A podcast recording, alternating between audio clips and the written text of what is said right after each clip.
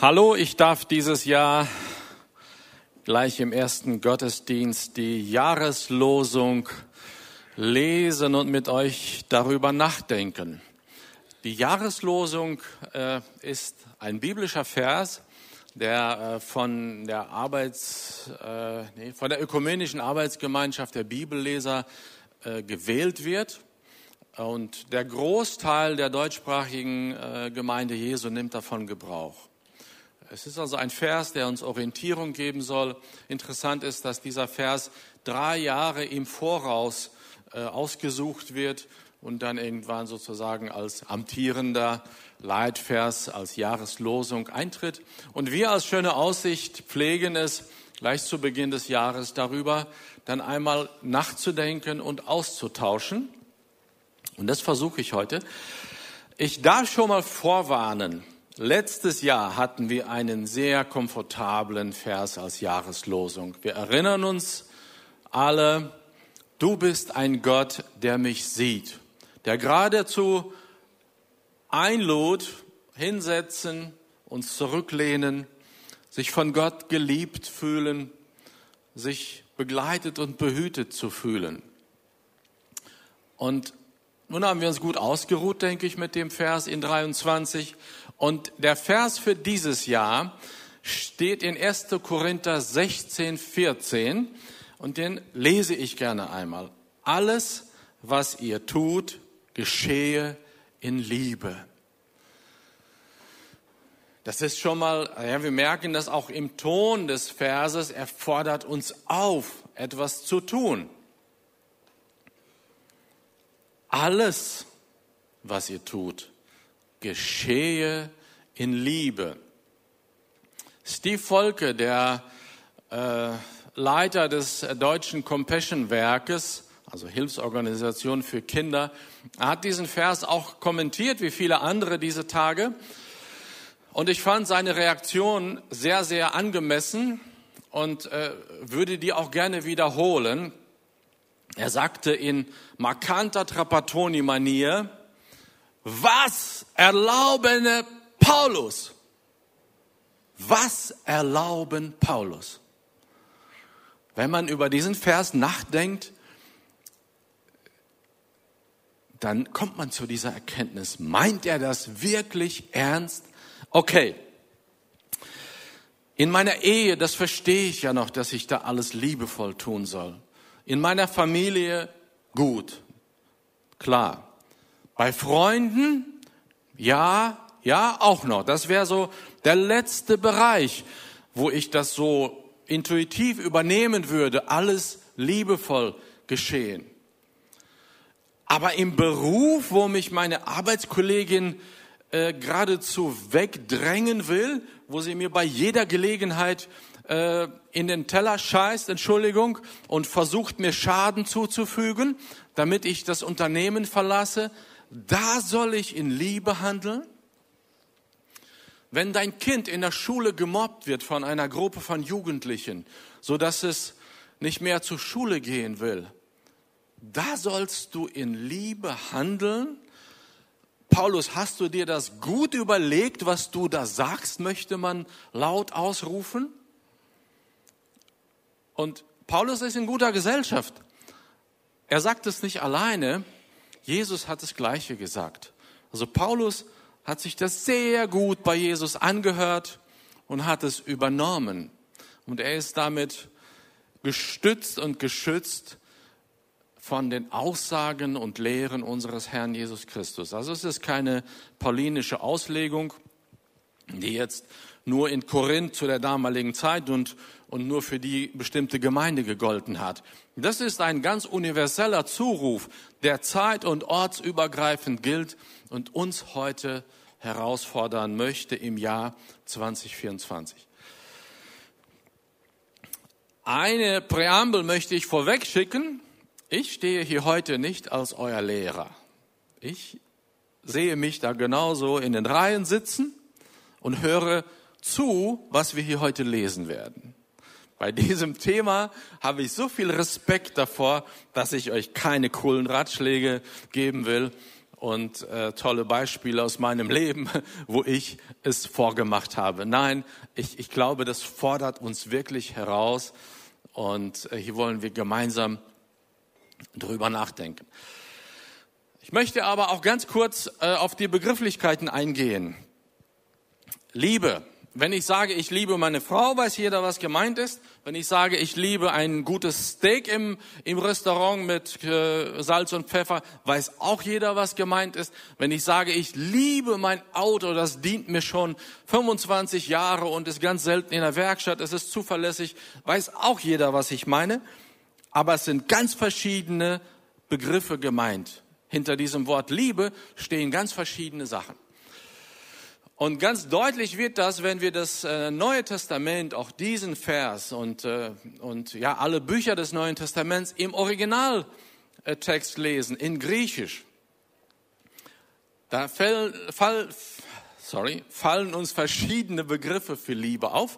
Und auf die drei wichtigsten so, möchte ich heute eingehen. Philia, Eros und Agape. Philia beschreibt die Liebe unter Freunden die Zuneigung unter Freundinnen, Freunden. Äh, wenn ich äh, zwei, drei Freunde habe, ich mag sie, ich verbringe gerne mit ihnen Zeit, ich lache mit ihnen, die verstehen mich, ich verstehe die, die freundschaftliche Liebe. Es kann auch unter Arbeitskollegen entstehen, äh, wenn man sich trifft nach der Arbeit, wenn man gemeinsame Interessen entdeckt. Philia, die freundschaftliche Liebe. Diese freundschaftliche Liebe äh, hat bestimmte Ausprägungen. Auf jeden Fall vorweg schon mal gesagt, es ist ein Geben und Nehmen.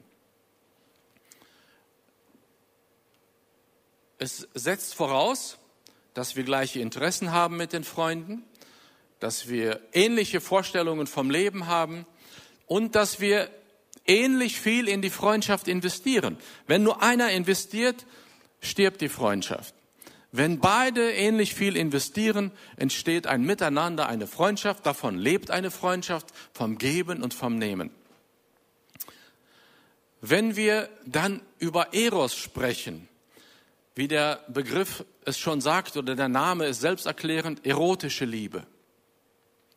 Da geht es um, um die Begierde der Zuneigung. Es ist eine Leidenschaft die wir dabei vernehmen. Wir, sprechen, wir beschreiben diesen Zustand manchmal mit, mit weichen Knien oder mit Schmetterlingen im Bauch. Und viele weitere, wenn man mal äh, in, in die deutschen Schlagertexte schaut, da gibt es zu Genüge Beschreibungen dafür.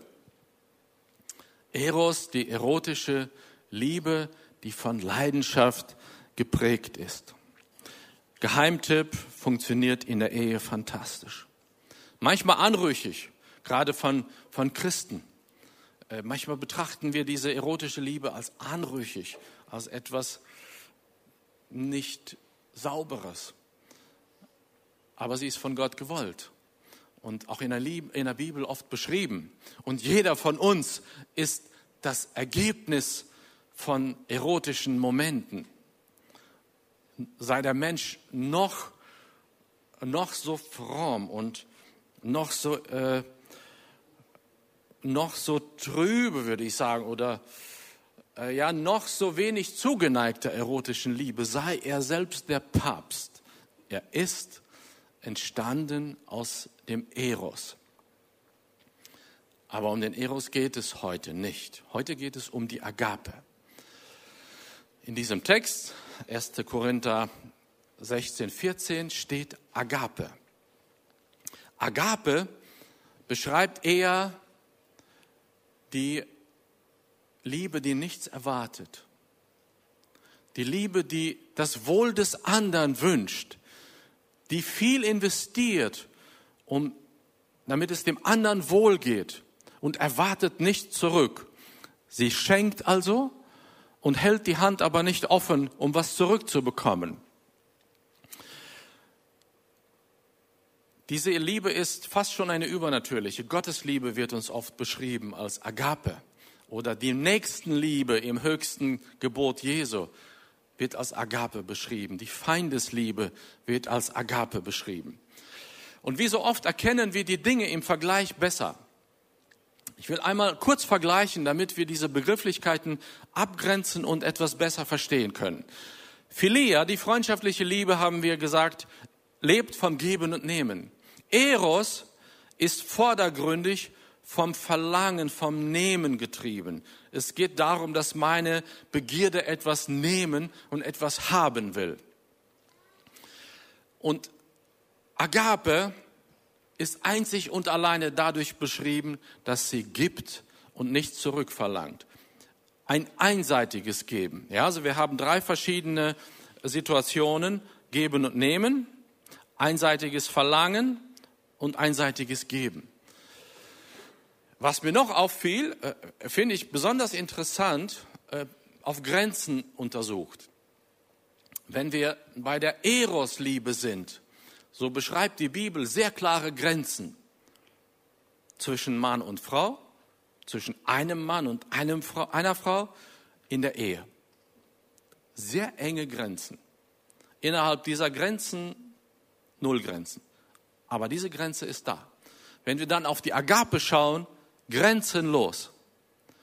Alles, was ihr tut, alles, was ihr tut, geschehe in Liebe. Finde ich ganz interessant, diese Unterschiede. Alle drei sind von Gott gewollt, alle kommen in der Bibel vor. Alle drei sollten in einer Ehe Platz finden. Alle drei. Die Ehe ist der einzige Ort, wo alle drei Arten dieser Liebe Platz finden sollten. Ich kenne keinen anderen Lebensbereich, wo alle drei Arten Platz haben sollten. Heute geht es um die Agape. Bei der Agape gibt es gar keine Leidenschaft. Da wird niemand von Schmetterlingen im Bauch sprechen. Die Agape, einseitiges Geben. Und Jesus hat sie uns besonders vorgelebt. Jesus ging zu den Verstoßenen, zu den Ausgegrenzten, zu den Verlierern der Gesellschaft verbrachte mit ihnen Zeit, wertete sie auf und hat nie irgendwas als Gegenleistung verlangt.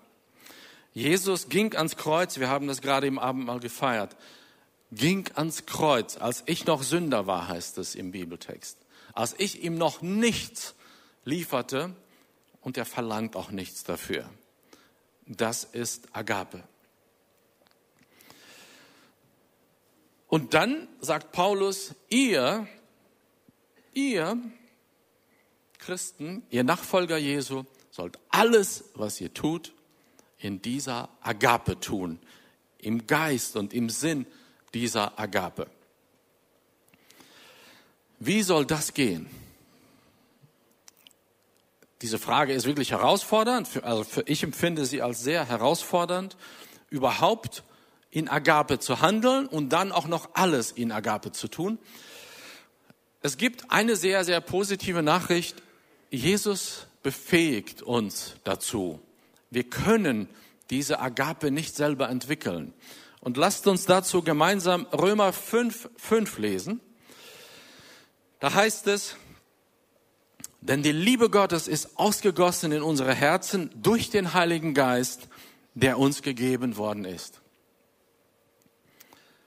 Als du Jesus in dein Leben eingeladen hast und gebeten hast, deine Sünden abzunehmen, dich zu befreien von der Verlorenheit, als du ihn gebeten hast, dass er dich aufnimmt in seine Familie, da hat er dir diese Agape ins Herz gepflanzt. Und ich halte an diesem Vers fest. Das sagt Paulus hier an die Römer, das hat Jesus selber aber auch gesagt. Das ist ein Fakt.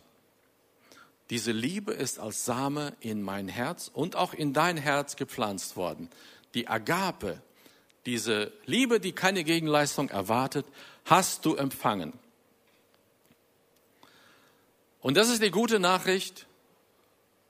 Du kannst und musst nicht aus eigener Leistung und aus eigener Kraft Kraft, Liebe üben in allem, was du tust. Du hast dafür das Werkzeug von Jesus bekommen, die Befähigung. Sein Heiliger Geist hat dich damit ausgestattet. Jetzt muss man aber eingrenzen. Erstens hat man das lange nicht immer auf dem, auf dem Schirm, dass man in dieser Liebe handeln möchte. Und zweitens hat man nicht immer die Befähigung. Damit diese Befähigung in dir vorhanden ist und ausgeteilt werden kann, muss der Same aufgehen. Der Same muss eine Frucht erzeugen. Und wir lesen auch im Neuen Testament, dass Liebe die Frucht des Heiligen Geistes ist. Das heißt also, Gott pflanzte dir den Samen der Agape ins Herz und wird dir noch aufgehen lassen, aber ich muss ihn pflegen. Ich muss diesen Samen pflegen. Ich muss dafür sorgen, dass diese Liebe gedeihen kann und aufwachsen kann. Jemand beschrieb das mal mit dem, mit dem hinkenden Vergleich, wenn jemand gebräunt sein will, wenn jemand sagt, ich möchte permanent eine schöne gebräunte Haut haben, dann reicht das nicht, wenn er sich einmal für fünf Stunden in die Sonne legt äh, und dann erwartet, dass er den Rest des Jahres gleichmäßig gebräunt ist. Er wird vermutlich äh, verbrennen, ungleichmäßig gebräunt sein und, und wird äh, das auch nur ein paar Tage haben, vielleicht zwei Wochen und dann ist vorbei. Wenn du permanent schön gebräunt sein willst, dann musst du regelmäßig ein Sonnenbad nehmen, dich der Sonne aussetzen. Genauso musst du regelmäßig dich der Liebe Gottes, der Agape Gottes aussetzen, damit du diese Agape in dir trägst und auch weitergeben kannst. Dich der Liebe Gottes aussetzen, ich verstehe das so, dass man Zeit mit Gott verbringt, dass man sein Wort liest, dass man mit ihm ins Gespräch geht, regelmäßig, dass man hinhört, was sagt Gott mir, was zeigt Gott mir, dass man seine Wahrheiten versteht, ihn erkennt, dann wächst auch diese Frucht der Liebe in dir. Also eines ist klar, ohne diese Befähigung von Gott wäre niemand von uns in der Lage, die Losung 2024 zu leben und Praxis werden zu lassen. Wir brauchen diese Befähigung als Geschenk und wir brauchen sie als wachsende Frucht. Das ist schon mal ein ganz wichtiges Szenario oder eine ganz wichtige Wahrheit, um hier weitermachen zu können. Und ihr erinnert euch, ich sagte, ich will nicht der Lehrer sein hier heute, ich will äh, da auch keine eigenen Thesen aufstellen. Wenn es dann darum geht, wie lebe ich diese Agape im Alltag, habe ich mich umgeschaut im Neuen Testament, wo es uns praktisch beschrieben ist. Es gibt ganz viele Stellen. Und äh, ich will euch einen Ausschnitt lesen und ganz kurz darüber austauschen. Ja, also dieses alles, was ihr tut, dafür reicht uns die Zeit nicht. Unser Leben ist so vielfältig, so facettenreich, so abwechslungsreich. Aber ein paar konkrete praktische Situationen schreibt Paulus an die Römer im zwölften Kapitel und darüber möchte ich mit euch austauschen. Römer 12, die Verse sind zwischen 14 und 21 zu finden. Ich habe die etwas umgruppiert, um sie thematisch zusammenzufassen. Und ich starte mit dem Vers 15. Freut euch mit den Fröhlichen und weint mit den Weinenden. Wie kann ich Agape leben? Und Paulus steigt relativ gering oder flach unten ein in das Thema. So die erste Stufe der Leiter. Freut euch mit den Fröhlichen und weint mit den Weinenden. Wenn dein Kumpel eine super Beförderung bekommen hat, dass ihm auch ganz, ganz viel äh, Geld abwirft, dann wäre es schön, sich mit ihm zu freuen. Auch wenn vielleicht das erste Gefühl ist, hm, wieso trifft es ihn zuerst so gut? Eigentlich wollte ich da sein. Nein, Neid hat überhaupt keinen Platz in dieser Jahreslosung 24.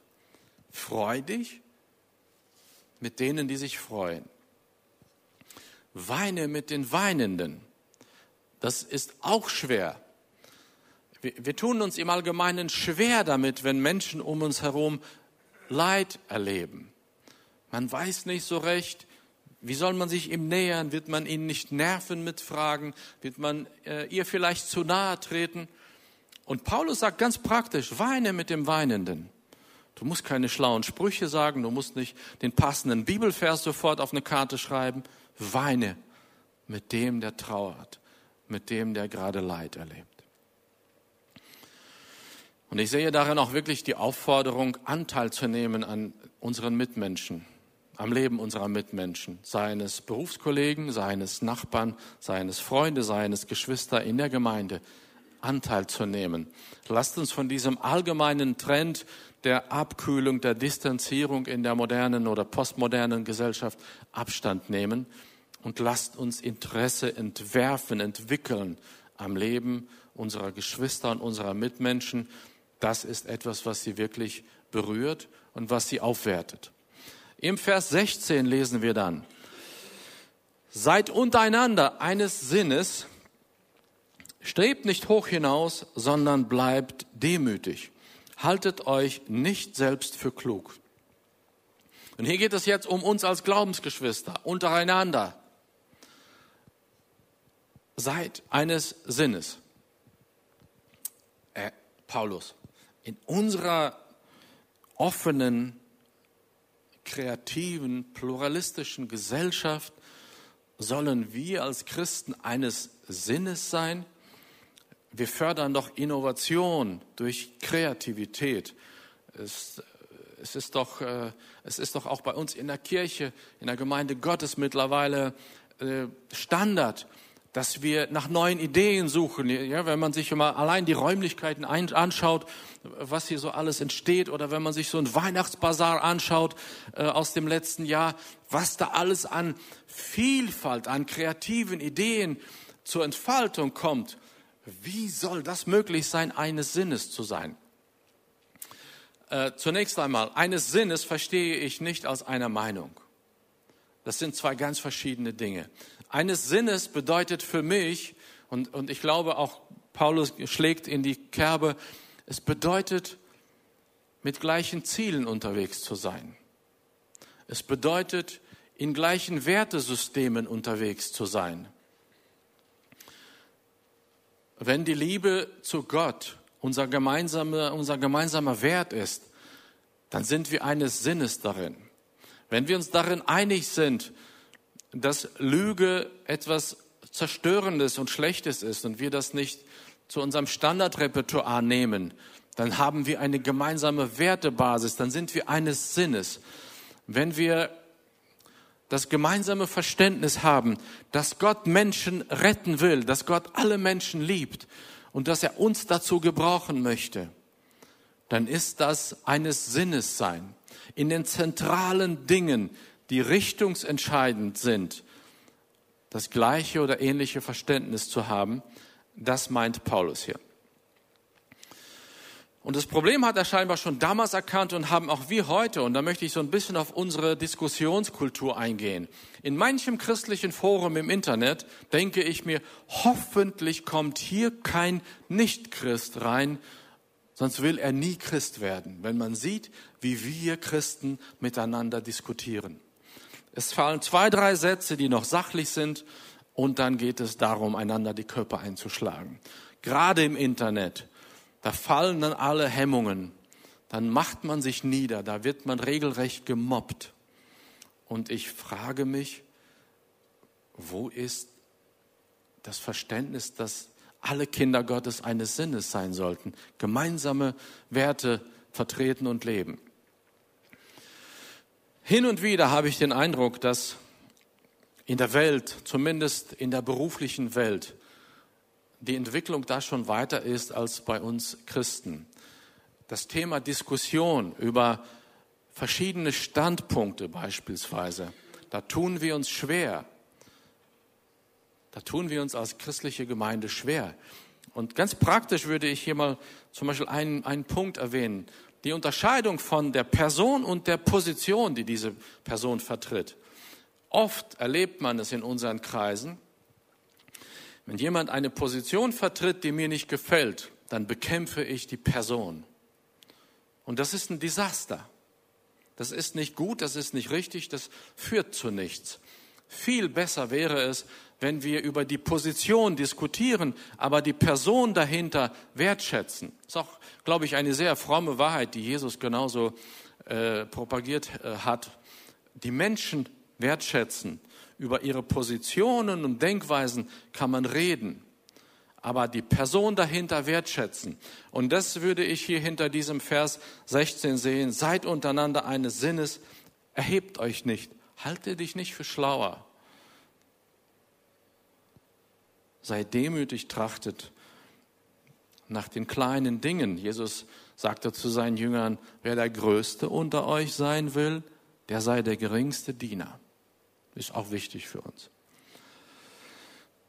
In Vers Nummer 17 zieht Paulus dann die Schrauben fester und sagt, vergeltet niemandem Böses mit Bösem. Seid allen Menschen gegenüber gut, äh, auf Gutes bedacht. Soweit es euch möglich ist, haltet mit allen Menschen Frieden.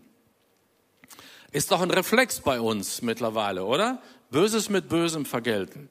Wenn mich einer aggressiv anspricht, dann neige ich doch dazu, genauso zu antworten. Ich darf mich jedoch nicht unterbuttern lassen. Ich darf mich doch nicht benachteiligen lassen. Wir leben doch in einem Rechtsstaat, in einer humanistischen Gesellschaft, wo jeder seine Rechte hat. Ich darf doch nicht das auf mir sitzen lassen. Und ich reagiere schlimmer als mein Gegner zurück, um ihn ja auch mit dem ersten Rückschlag gleich in die Knie zu zwingen, um ihn mundtot zu machen. Und ähm, ich glaube, hier, hier müssen wir umdenken. Jesus hat die gesamte damalige Gesellschaft zum Umdenken gebracht. Er sagte, es gilt nicht mehr Zahn um Zahn, Auge ums Auge. Ab jetzt gilt vergeben. Und ich, ich habe den Eindruck, dass wir als Gemeinde, als Christen immer weiter in diese Richtung abgedriftet sind, dass wir der Welt ähneln in diesem Punkt und dass wir Böses mit Bösem vergelten. Ich habe doch auch meine Rechtsschutzversicherung, ich kann doch auch meinen Anwalt einschalten und mit dem Anwalt drohen. Und die Aufforderung hier ist aber ganz klar anders. Unsere Außenministerin hätte an dieser Stelle gesagt, um 360 Grad in die entgegengesetzte Richtung wenden und anders handeln. Wir ziehen 180 Grad ab, dann passt es. Wir müssen umkehren. Vergeltet niemandem Böses mit Bösem. Sei allen Menschen gegenüber auf Gutes bedacht. Das ist schon, das ist schon eine Challenge. Und haltet mit allen Menschen Frieden, so, so, so, sofern es an euch liegt. Man kann sehr viel darüber reden, aber die Verse sind auch selbsterklärend. Deswegen habe ich die gewählt, um hier einfach die Worte Paulus, von Paulus stehen zu lassen. Kann jeder von uns mitnehmen und drüber nachdenken. Wir lesen dann weiter. Beziehungsweise, stopp. Mein Skript sagt, ich habe da noch eine Anwendung. In der Gebetswoche hatten wir tolle Zeugnisse hier. Kann ich wirklich nur auch motivieren, dabei zu sein beim nächsten, äh, im, im nächsten Jahr. Und unsere liebe Schwester Rosemarie berichtete, äh, äh, scheinbar keine große Sache, aber mich hat sie schwer beeindruckt. Sie sagt, wenn sie sich auf der Autobahn befindet und merkt, hinter ihr ist jemand, der schneller fahren will, dann entschuldigt sie sich aber da der Drängler hinter ihr das ja nicht unbedingt sehen und hören kann, betet sie in dem Moment äh, zum Herrn. Er möge doch ihre Gedanken der Entschuldigung übertragen an den, an den Drängler hinter ihr, damit er friedlich ist. Also wenn ich sowas erlebe, dann, und vor allem wenn der erst noch anfängt aktiv zu werden mit Lichthupe und so, dann überlege ich mir, wie lange lasse ich den jetzt hinter mir fahren? Und Rosemarie hat mich da auf jeden Fall ins Nachdenken gebracht und äh, war für mich sehr, sehr vorbildlich. Äh, das, sind, das löst doch die Spannung auf der Autobahn. Da, wo es eh schon gefährlich genug ist, da führt sie in Spannung rein. Habe selber etwas erlebt, wo ich, äh, wo ich auch nach dem Erlebten dachte, wow, Herr, äh, deine Wahrheiten sind so stark. Sie sind nicht nur dafür da, dass wir uns wohlfühlen, sondern sie, sie haben wirklich die Kraft, Dinge zu verändern. Zu Beginn des letzten Jahres hatte ich ähm, einen Fall, äh, ein, äh, ein, sagen wir mal, Mitbürger, ein Geschäftspartner, hat mir wirtschaftlichen Schaden zugefügt. Etwa 7000 Euro. Hoch war dieser Schaden. Ähm, und als ich ihn darauf ansprach, also es war nicht, nicht mutwillig, aber fahrlässig, war grob fahrlässig. Als ich ihn konfrontierte, sagte dieser Herr Müller, also was fällt Ihnen ein? Wie kommen Sie auf die Idee? Und das lasse ich mir überhaupt nicht bieten. Und ich rede jetzt gar nicht weiter mit Ihnen, Herr Wiebe. Hier ist die Adresse meines Anwalts und wir unterhalten uns nur noch über den Anwalt. Jo, ich hatte zum Glück für diesen Fall eine Versicherung, habe auch meinen Anwalt eingeschaltet. Und die Sache ging los. Die Anwälte fingen an, böse Briefe zu schreiben, hohe Summen. Und mit jedem Brief, das kennt ihr ja, werden die Summen weit äh, höher, um, um äh, 1000 bis 2000 Euro. Und irgendwann dachte ich, eigentlich ist das keine so große Sache. Was wäre, wenn ich ihn mal einlade und mit ihm nett rede? Hatte zwar nicht viel Hoffnung, aber habe das dann getan. Habe den Herrn Müller auf einen Kaffee eingeladen, äh, in einen neutralen Ort. Und ich wusste, dass er äh, vor kurzem ein paar Schwierigkeiten hatte in der Familie. Sein Vater lag im Sterben, noch ein paar Dinge. Und äh, bin mit ihm ins Gespräch gekommen und habe mich für ihn interessiert. Und nachdem wir uns länger einfach unterhalten hatten und ausgetauscht hatten, er war auch in, äh, erstaunlich offen, wir haben uns gut unterhalten. Und äh, irgendwann fragte ich ihn dann, wie können wir das denn lösen? Wollen wir wirklich so weitermachen, hier mit, mit Anwälten, die auch nur viel Geld kosten? Und er sagte, wissen Sie, Herr Wiebe, wir können die Sache begraben. Äh, ich sehe ja ein, dass das voll mein, meine Verantwortung war, meine Schuld.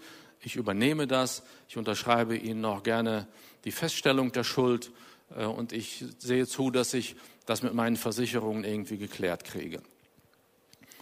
Die Sache war erledigt. Leider hatten wir schon Anwälte beschäftigt, die böse Briefe geschrieben haben. Aber ich habe nachher wirklich gestaunt, dass der Herr zu diesen Dingen auch steht. Äh, wenn er sagt, vergelte nicht Böses mit Bösem, dann stehen noch Verheißungen dahinter. Es führt oft zur, zur Reue, zur Einsicht, es führt zu Frieden und es schont die Gesundheit. Wir gehen weiter und lesen Verse 14, 20 und 21.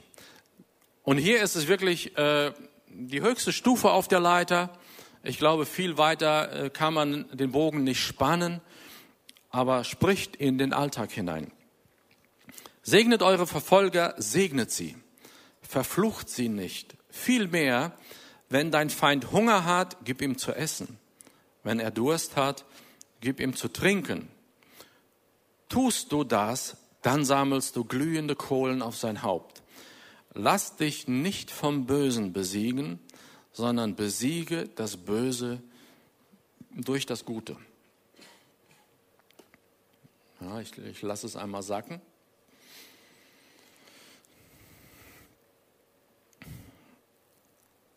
Segne deinen Verfolger, deinen Feind. Gib ihm Essen und Trinken und lass dich nicht vom Bösen besiegen. Das ist ja gerade eher mal unser Streben. Wenn mir Böses widerfährt, muss ich mit Bösem antworten, um es abzuweisen. Und diese Wahrheit hier, die finde ich unglaublich tief und aufschlussreich. Paulus sagt hier nämlich, wenn du Böses mit Bösem beantwortest, hast du schon verloren lass dich nicht vom Bösen besiegen. Sobald du mit Bösem reagierst, kannst du deine Sachen packen. Zieh die Boxhandschuhe aus und verlass den Ring. Der Kampf ist verloren. Es ist wirklich wichtig, ich möchte hier keine schlaue Floskel äh, aussprechen, das ist die biblische Wahrheit, die in dieser Welt gilt, langfristig und die in der künftigen Welt Gottes gelten wird. Erst wenn du es schaffst, mit Gutem auf Böses zu reagieren, siegst du. Dann fährst du den Sieg ein. Ganz praktisch, wie ist so etwas zu lösen, wenn dir Böses widerfährt, wenn du Feinde hast? in der Praxis, glaube ich, ist der allererste Schritt vergeben. Wenn uns Böses widerfährt, müssen wir daran arbeiten, dass wir zu einer äh, kognitiven und äh, emotionalen Vergebungshaltung kommen. Also ich muss in meinem Kopf den Beschluss, den Entschluss fassen, ich will vergeben, ich will loslassen. Und wenn man das im Kopf entwickelt, rutscht das ins Herz und ich, auch mein Gefühl kann irgendwann vergeben. Das ist ganz, ganz wichtig. Ich glaube, wir haben schon viele Predigten darüber gehabt. Wenn ich an der Verletzung, an dem Bösen festhalte, bin ich gefangen darin. Ich werde selber darunter leiden. Und auch das, glaube ich, habe ich schon mal gesagt. Wenn jemand nicht vergibt, dann ist es so, als wenn er seinem Feind einen Becher Gift eingießt und den aber selber trinkt. Vergeben macht uns frei. Und es gibt Menschen, denen ist viel Unrecht widerfahren und die vergeben und blühen. Ein, ein sehr aktuelles Beispiel ist für mich äh, der letzte Woche äh, beerdigte Wolfgang Schäuble. Eine große Persönlichkeit der, der Bundesrepublik und auch äh, der Europäischen Union hat 30 Jahre lang im Rollstuhl Dienst an der Bundesrepublik verübt. Er wurde attackiert, er wurde angegriffen, ich glaube durch eine Schussverletzung, die Wirbelsäule verletzt. Er ist nicht verbittert. Er stellte sich in den Dienst der Menschen und der Politik. Und äh, wenn man seine Laufbahn einmal betrachtet, so wird man erkennen, dass er nicht die hohen öffentlichen Ämter an, anstrebte. Er ist immer wieder auch beiseite geschoben worden. Äh, ich will da jetzt nicht ins Detail gehen, aber der Kanzler Kohl hatte ihm die Aussicht äh, gegeben, der nächste Kanzler zu werden. Hat nicht geklappt. Man hat ihn innerparteilich untergraben. Und viele, viele Rückschläge hat er erlitten. Und jeder, der ihn gesehen hat, auch noch in, im letzten Jahr, wenn er interviewt wurde, wenn er Stellung nahm, er war übrigens auch gläubiger Christ, er hat das Wohl des Volkes angestrebt, das Wohl, die Einheit der EU und hat dieses Konstrukt gebaut. Äh, sehr, sehr beeindruckend, äh, diese Person. Etwas, äh, etwas Härteres habe ich gelesen, es soll sich im Zweiten Weltkrieg in Jugoslawien abgespielt haben. Dort fand ein erbitterter Partisanenkrieg statt und Partisanenkriege sind, sind sehr, sehr brutal und roh, weil da gilt kein Recht. Partisanen sind Freiwillige, die meist aus Rachegefühlen äh, und ähnlich starken Gefühlen in den Kampf ziehen. Und so trifft eine, ein, ein jugendliches Mädchen mit ihrem Bruder auf so eine Gruppe von Partisanen, äh, als sie äh, einfach unterwegs waren auf dem Feldweg. Und sie werden schwer misshandelt, beide. Der Junge überlebt das nicht. Und ähm, es ist ein, ein sehr äh, schwieriges Erlebnis, äh, ein eigentlich für den Rest des Lebens kennzeichnendes Erlebnis. Und Monate später wird dieser Anführer der Partisanen, dieser Gruppe, schwer verletzt und kommt äh, im komatösen Zustand ins Lazarett. Er ist also nicht ansprechbar, verbringt mehrere Wochen im Koma. Ein, ein Feldarzt und eine Sanitäterin pflegen ihn neben anderen Verletzten. Und irgendwann äh, wird er wach und er braucht einige Tage, bis er sich erholt und zu sich kommt und äh, seine Umwelt wahrnimmt. Und als er der Sanitäterin ins Gesicht schaut, erkennt er dieses Mädchen vom Feldweg, das er schwer misshandelt hatte und dessen Bruder er getötet hatte. Und er ist mehrere Tage sprachlos, weil er gar nicht weiß, soll ich mich zu erkennen geben, vielleicht killt sie mich dann. Vielleicht hat sie mich ja noch gar nicht erkannt. Und irgendwann fragt er sie, warum hast du mich nicht sterben lassen? Und sie sagt, Jesus hätte das so gewollt, dass ich dich so liebe. Ähm, es ist jetzt auch irrelevant, wie das dann endet.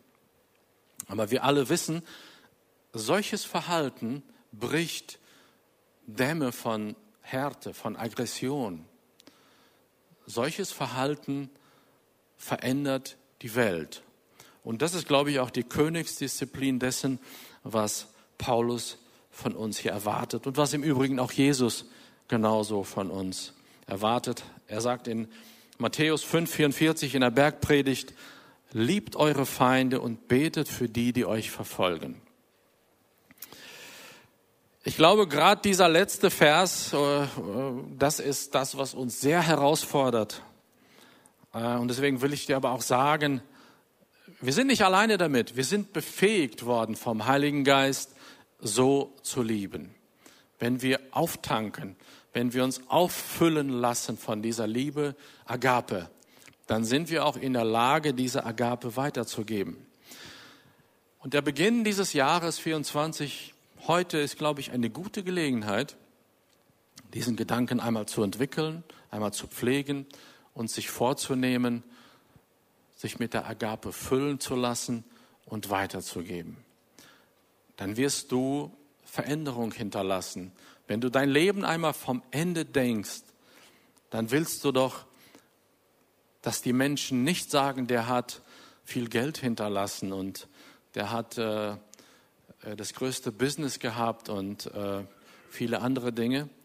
Dann willst du doch vermutlich hören, jede Begegnung mit dem Menschen war gut der hat mich ermutigt, der konnte mich verstehen, der hat mir zugehört, der hat mir vergeben. Das sind doch Dinge, die wir vom Ende des Lebens her betrachtet hören und sehen wollen. Wenn wir diesen Vers, alle Dinge, die ihr tut, geschehen in Agape, umsetzen, dann entsteht das Reich Gottes um uns herum. Ich wünsche dir dass du diesen Vers irgendwo sichtbar aufhängst, dass du den mitnimmst, dass du darüber nachdenkst. Ich will mich davon leiten lassen und auf ein gesegnetes Jahr 2024. Amen.